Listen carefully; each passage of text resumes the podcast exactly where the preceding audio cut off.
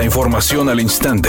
Grupo Radio Alegría presenta ABC Noticias. Información que transforma.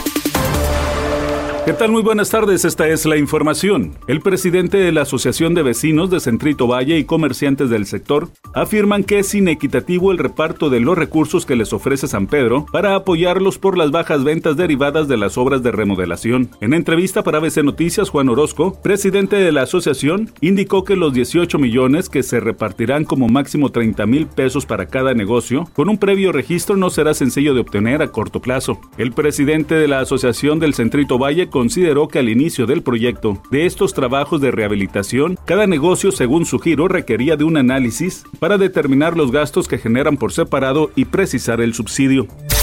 La conferencia mañanera del presidente López Obrador abrió este martes una sección para la prevención de las adicciones y el contenido se hará extensivo a las escuelas para evitar que niñas, niños y adolescentes caigan en las garras de las drogas. El subsecretario de Salud Hugo López Gatel inició hablando del fentanilo, una epidemia que dijo es importada de Estados Unidos. Incluso desde la Unión Americana hay una ruta trazada hacia México. Entonces es un problema importado.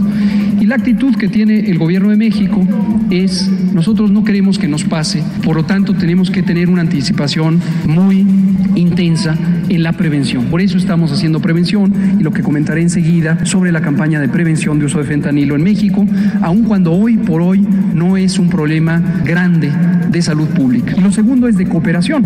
Queremos cooperar con Estados Unidos, que tiene un enorme problema de adicción al fentanilo y de producción de fentanilo y de importación de fentanilo desde otras regiones, eh, particularmente de Editorial ABC con Eduardo Garza. La mala sincronización de semáforos en pleno centro de Monterrey causa enormes congestionamientos viales en horas pico. Cruces como Madero y Pino Suárez, Madero y Cuauhtémoc se vuelven verdaderos caos al colapsarse la vialidad a causa de semáforos fuera de sincronización y la nula presencia de agentes de vialidad. Así están las cosas desde el pasado lunes hasta el día de hoy. ABC Deportes informa. El equipo de Tigres hizo la presentación de Robert Dante Siboldi e inmediatamente tuvo su primera práctica. El equipo de Tigres puede tener algunos cambios para el partido contra el equipo de Motagua del próximo jueves. Siboldi tendrá tres partidos en ocho días. El jueves contra el Motagua, el domingo contra el Querétaro y el siguiente jueves otra vez en la liga contra el equipo de Puebla. Pero los cambios que hizo apuntan a que podría estar Nico Ibáñez de inicio, el Diente López y Guiñac en la delantera del equipo de Tigres, jugando un poquito atrás de ellos, Córdoba. Vamos a ver si le sale a Robert Dante Siboldi.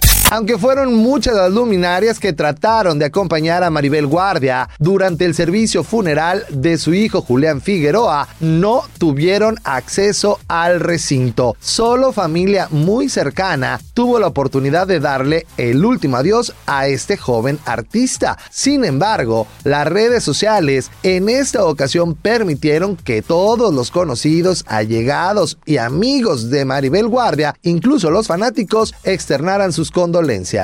Temperatura en Monterrey 22 grados centígrados. Redacción y voz Eduardo Garza Hinojosa. Tenga usted una excelente tarde. ABC Noticias. Información que transforma.